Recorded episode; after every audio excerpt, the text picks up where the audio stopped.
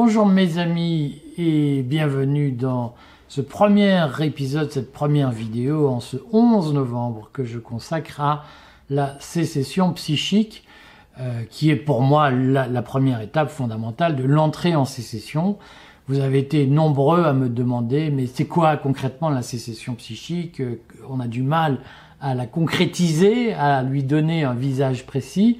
Donc je voulais consacrer une vidéo, en fait je vais faire une mini-série de vidéos sur la sécession psychique. Alors je vais vous emmener par série de 30 minutes où chaque fois je traiterai trois points autour d'une idée précise et je vais vous emmener dans une réflexion qui sera à la fois plus théorique que ce que j'ai fait dans mon livre Sécession aux éditions Culture et qui est un manuel pratique et donc qui n'a pas de visée théorique. Je vais essayer de théoriser au calme avec vous, mais rassurez-vous, ce sera de la théorie accessible et je vais essayer de vous expliquer la sécession psychique et vous emmener dans cette sécession psychique, euh, car vous sentez bien tous que euh, nous sommes inondés par euh, une propagande quotidienne qui nous maintient dans une espèce de monde illusoire, mais vous ne savez pas forcément trop comment vous en sortir, comment vous en libérer, notamment parce que vous n'avez pas forcément euh, identifié tous les mécanismes psychiques que la caste utilise dans son hégémonie culturelle pour vous dominer et vous conditionner à avoir un certain nombre de comportements ou un certain nombre de valeurs ou de croyances, d'opinions qui servent ses intérêts, mais pas les vôtres. Alors, on va essayer de mettre tout ça un peu au calme et à plat. Euh, et je voulais aujourd'hui commencer par la question de la matrice et de comment se libérer de la matrice, qui est aussi la question de ce que beaucoup de philosophes ont appelé l'autonomie de la pensée. Et donc, pour vous expliquer ce que c'est euh, et comment se libérer de la matrice par l'autonomie de la pensée, je vais traiter trois points, euh, comme d'habitude. Le premier point que je vais traiter, c'est euh, celui, de, en réalité, de l'ancienneté de cette question. Je vais vous essayer de vous montrer comment cette question de euh, la matrice nous domine est une question que la philosophie se pose depuis plusieurs milliers d'années. Hein, et particulièrement depuis le XVIIe siècle, et comment cette question traverse en réalité ce qu'on appelle la métaphysique, euh, et qu'en réalité c'est la seule question de la métaphysique, donc tout ça n'est pas nouveau. C'est mon premier point. Le deuxième point, c'est que je voudrais vous dire précisément que euh, la pensée autonome, hein, qui commence par le doute, est la solution fondamentale à cette question de la matrice et de la dématrication, dématricisation de la pensée. Et je vais quand même essayer dans un troisième temps de vous donner quelques notions sur ce qu'est l'autonomie de la pensée. Je sais que beaucoup pensent à l'autonomie, la résilience euh, alimentaire, euh, énergétique, mais il y a aussi une question d'autonomie de la pensée qui n'est évidemment jamais évoquée par la caste euh, et qui pourtant est la question fondamentale de la sécession. Voilà les, trois points que je vais faire. Premier point, c'est euh, la matrice, c'est une question très ancienne.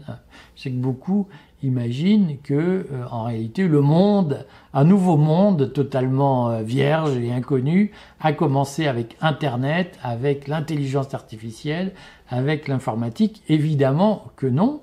Alors évidemment, la révolution Internet est une révolution extrêmement importante dans la propagation du savoir, dans les techniques de communication entre les gens, mais Internet n'a pas changé fondamentalement la, pensée humaine et Internet est aujourd'hui confronté ou soulève des questions qui sont posées depuis longtemps. Hein.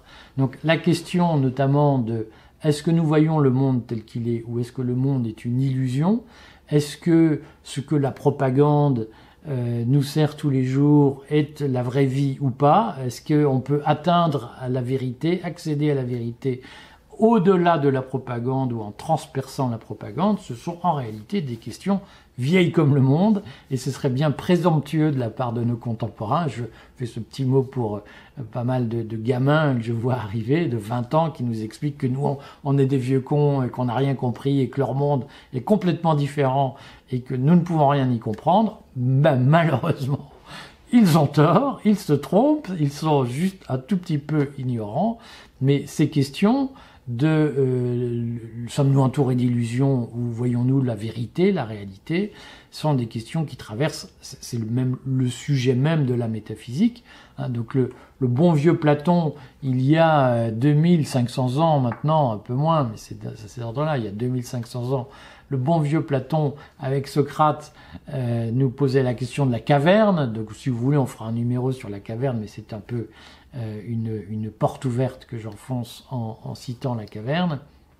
Mais il y a eu euh, des philosophes qui se sont posé la question, des philosophes plus récents, qui se sont posé la question, je, dirais très mûrement, très ouvertement, de est-ce que ce qu'on voit, nos, images, nos représentations, nos sensations, notre vision du monde, est-ce que c'est une illusion ou pas? Alors c'est la question fondamentale de est-ce que euh, ce que nous percevons est le produit d'un rêve ou est-ce que ça correspond à une réalité qui nous est extérieure? Alors cette question a été posée dans, de nombreux ouvrages dont beaucoup sont derrière moi.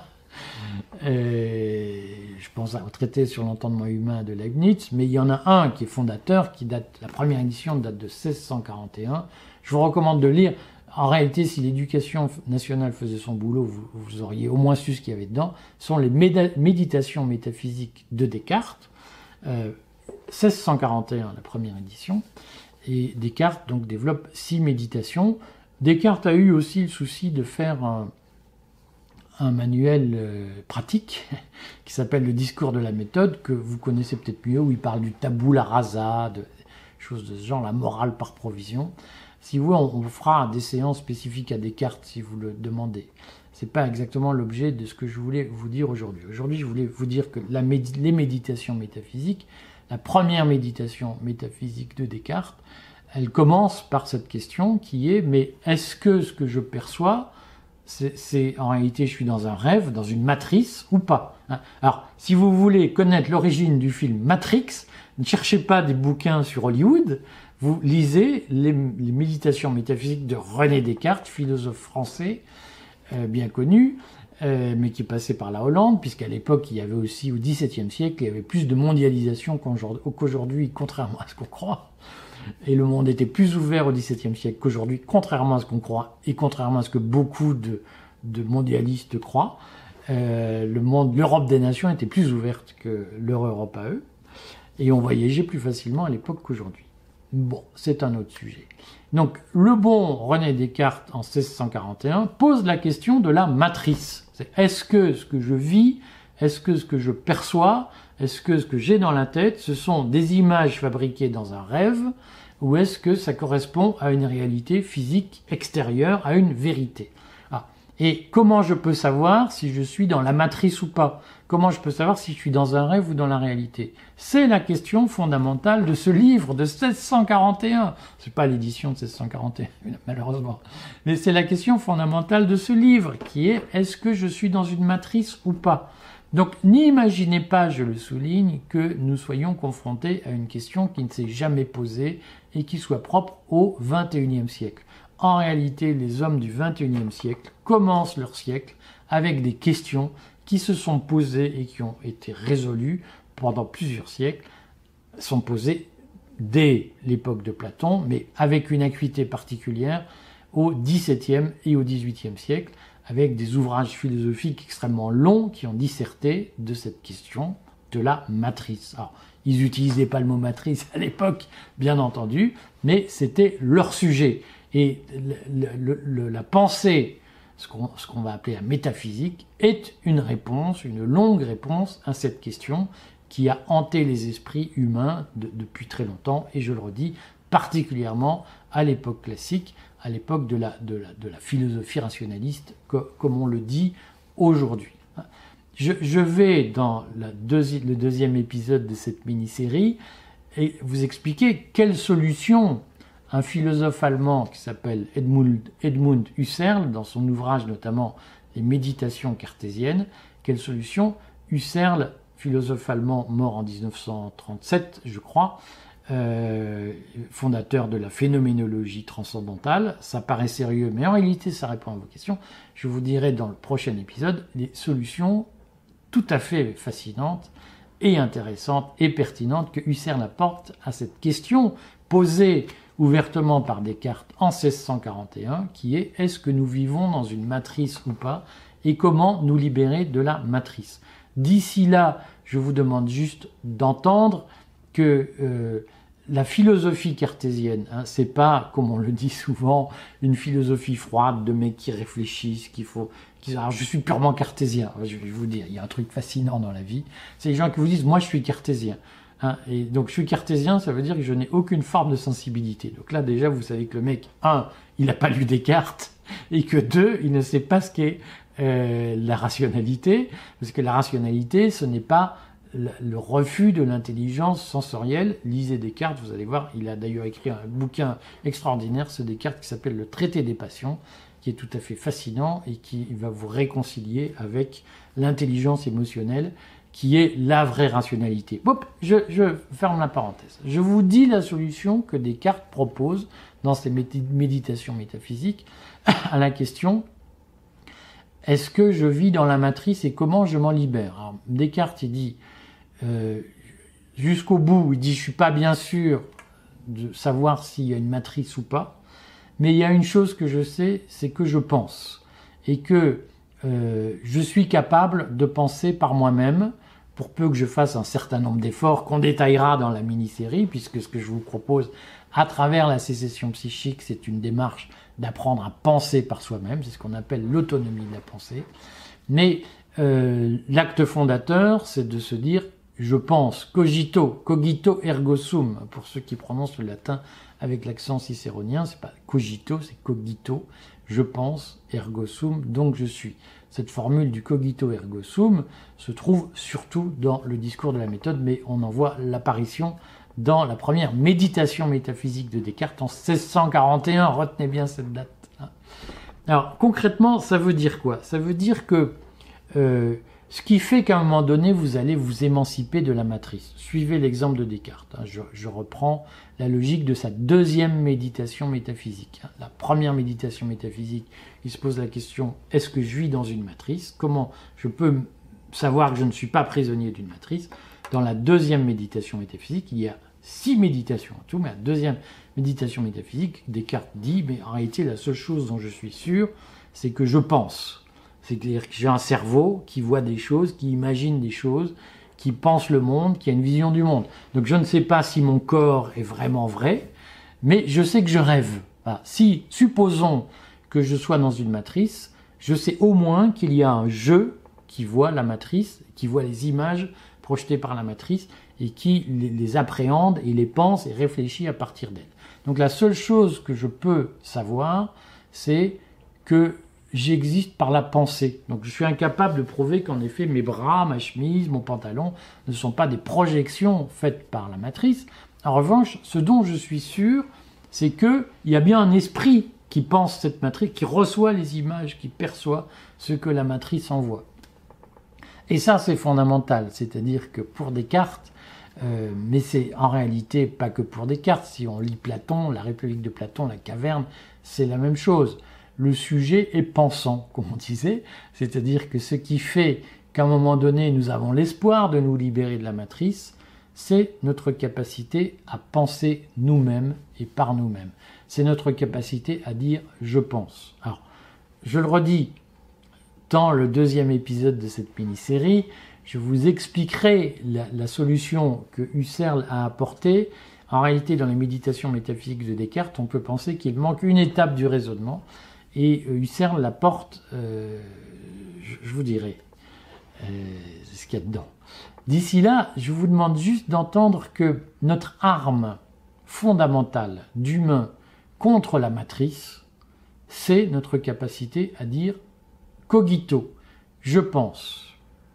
Et que ce qui fait qu'au fond, nous savons que nous existons, nous, en dehors de la matrice, c'est notre la conscience que nous avons, que peut-être il existe une matrice, c'est-à-dire la conscience que nous avons du monde et des images qu'il nous, qu'il nous envoie et de notre capacité à les penser, à les discuter, à les réfléchir. C'est-à-dire que d'une certaine façon, euh, la première étape dans la libération de la matrice, vis-à-vis de la matrice, hein, dans l'émancipation vis-à-vis de la matrice, la première étape fondamentale, c'est ce que j'appelle la sécession psychique, mais l'autre nom, plus intellectuel, c'est la culture du doute. C'est l'esprit de méthode de Descartes qui consiste à dire maintenant, l'esprit de méthode de Descartes, c'est pas des machins mathématiques. L'esprit de méthode de Descartes, c'est le doute. C'est moi en tant qu'humain, je sais que j'existe parce que en réalité, mon cerveau perçoit le monde et mon cerveau me permet de douter de l'existence de ce monde. Et la première étape vis-à-vis de la matrice, c'est l'esprit critique, c'est-à-dire la remise en cause des certitudes qu'on m'envoie et de, de, cette espèce de domination de l'image extérieure à laquelle je suis soumis. Alors, je sais que c'est un peu abstrait, mais retenez ça. C'est que le premier acte de libération vis-à-vis de la matrice, vis-à-vis de la propagande, c'est le doute. C'est vous me dites ça, vous me dites que les Russes ont massacré les gens des Ukrainiens à Boutcha, vous me dites que le Covid est euh, euh, le résultat d'une morsure de pangolin par une chauve-souris, vous me dites que si je pense, si je pose la question mais est-ce qu'on est sûr qu'il n'y a pas une fuite de laboratoire? Je suis complotiste. La première étape pour se libérer de la matrice, c'est de dire, eh bien, je doute de ce que vous me dites, monsieur, et je vous demande des preuves, et je vous demande la liberté de discuter des preuves. Hein. Et si vous vous souvenez du monde d'avant et des raisons pour lesquelles euh, certains, dont moi, n'ont pas voulu se faire vacciner, c'est parce que nous avons revendiqué le droit au doute en matière médicale, ce qu'on appelle le consentement libre et éclairé. Et d'une certaine façon, c'est pour ça que nous, nous les non-vax, c'est nous les porteurs de la rationalité, et l'obscurantisme, c'est eux. Pourquoi? Parce que nous, ce que nous avons revendiqué, c'est le droit au consentement libre et éclairé, c'est-à-dire le droit au doute, le droit à l'esprit critique, le droit à la conscience, du monde et notre capacité, au titre de notre conscience et par notre conscience, à penser le monde. C'est ça que nous avons revendiqué. Hein.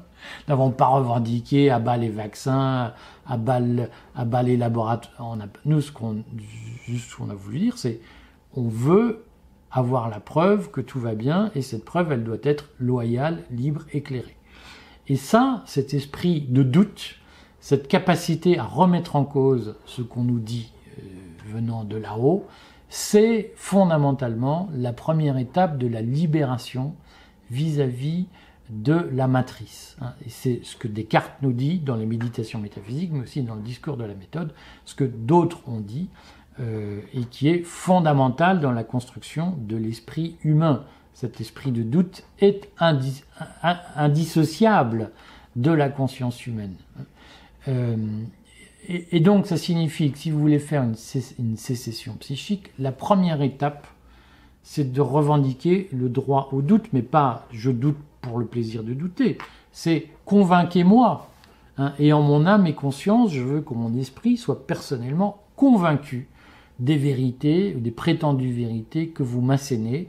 Et j'ai le droit, en tant que citoyen d'une république, à obtenir, à délibérer, comme on dit, c'est-à-dire avoir un débat ouvert avec des arguments qui ne se réduisent pas à vous êtes complotiste et si vous n'acceptez pas, vous serez déchu d'une partie de vos droits civiques. Évidemment que lorsque le pouvoir en place vous dit euh, la vérité c'est ça, et si vous la remettez en cause, vous êtes des complotistes, on vous censure vos, comptes sur les réseaux sociaux et vous n'aurez plus le droit d'aller au cinéma, au café, en bibliothèque, à l'opéra, au théâtre, vous voyez bien que, un, ce n'est pas une attitude démocratique, et deux, vous voyez bien que ce n'est pas une attitude respectueuse, d'abord de la tradition philosophique française, deux, du droit à penser et de la liberté de penser. Euh, et, et, ce que nous revendiquons, nous avons toujours revendiqué, et c'est le principe de la sécession psychique, c'est le droit à penser librement, c'est-à-dire à ne pas considérer que les vérités prétendues que la propagande nous sert sur un plateau sont infaillibles et indiscutables. C'est ça la sécession psychique, et elle est indissociable de cet acte qui consiste à dire mais je suis un être pensant et la pensée doit se dérouler de façon autonome. Et dès lors qu'un pouvoir politique, médiatique, judiciaire, institutionnel m'explique qu'il y a des choses que je n'ai pas le droit de penser, par principe d'autorité, c'est tu n'as pas le droit de penser ça, eh bien je ne suis plus face au droit à la pensée autonome, je suis face à une institution qui cherche à m'imposer l'hétéronomie de la pensée, c'est-à-dire à m'imposer des vérités que je n'ai plus le droit de discuter. Et là, nous ne sommes plus dans un cadre rationaliste, nous ne sommes plus dans un cadre d'intelligence, et nous ne sommes plus dans un cadre de, liberté consciente de l'homme. Nous sommes dans une matrice qui cherche à nous imposer des illusions ou des fausses vérités. Et le premier acte de libération vis-à-vis d'elle, j'insiste sur ce point, c'est d'assumer sa liberté de conscience. Et la liberté de conscience commence par le droit au doute sur toute chose. C'est le fondement de la philosophie cartésienne, mais c'est comme ça que s'est construite la pensée humaine d'une manière générale. Descartes n'a été d'une certaine façon que l'un des interprètes de cette histoire de, de, la pensée humaine qui se libère.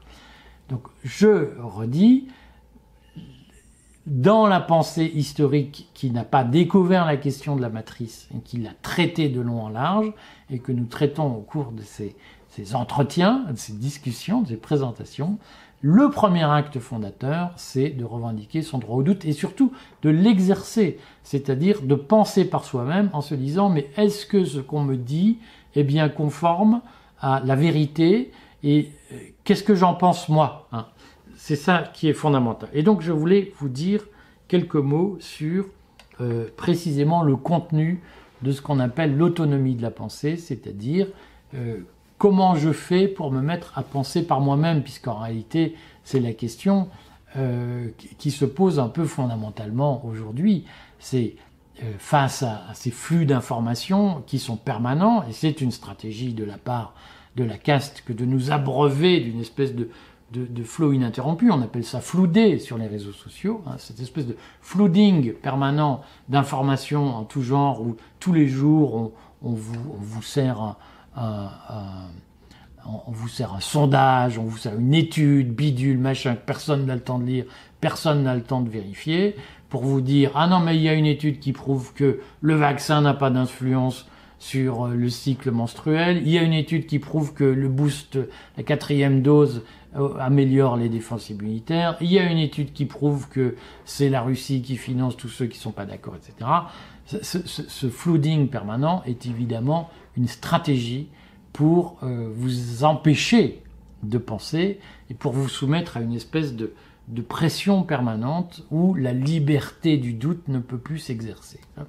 Et donc, la question qu'on a tous, c'est face à cette espèce de, tsunami permanent d'informations en tous sens désordonnées et, euh, totalement euh, concordantes, c'est-à-dire que si vous ouvrez n'importe quel journal, vous avez les mêmes informations qui sortent. Euh, face à ce flooding permanent, comment je fais pour me libérer Comment je fais pour avoir une pensée autonome? Alors, ce qu'il faut retenir, en réalité, c'est Emmanuel Kant, à la fin du XVIIIe siècle, c'est-à-dire 150 ans après Descartes, Emmanuel Kant a beaucoup parlé de l'hétéronomie de la pensée, c'est-à-dire de cette façon que nous avons tendanciellement de croire aux autres, à la pensée des autres, et de reprendre à notre compte ce qu'on a entendu sans vérifier. Euh, et ça suppose, c'est vrai, un vrai exercice, un vrai discernement, Là aussi, regardez l'épisode suivant de ma mini-série, je vais vous et surtout les épisodes qui suivront, je vous donnerai des trucs concrets, je vais détailler les trucs concrets, les astuces, les ficelles pour concrètement se libérer de l'hétéronomie de la pensée, c'est-à-dire des idées qui sont insufflées par les autres et qui sont parfois des abus de confiance.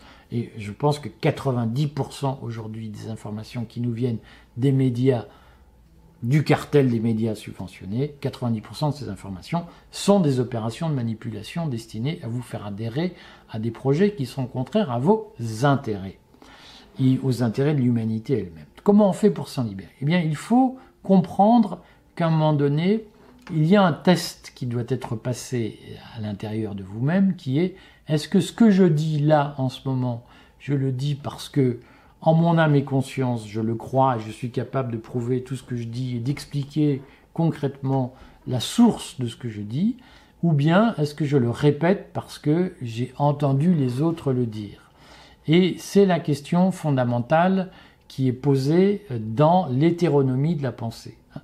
Euh, et c'est la question que Kant évoque, mais c'est la question que René Descartes va traiter dans le discours de la méthode, par exemple, où il dit très clairement dans son discours de la méthode, on a un problème, mes amis, dit-il, alors je ne dis pas comme ça, c'est que quand on veut se mettre à douter, euh, on doit remettre en cause tout ce qu'on croit, et ça pose un problème de vie sociale, c'est-à-dire qu'en attendant d'avoir trouvé la vérité, qu'est-ce que je dis aux autres pour ne pas paraître euh, le complotiste hein?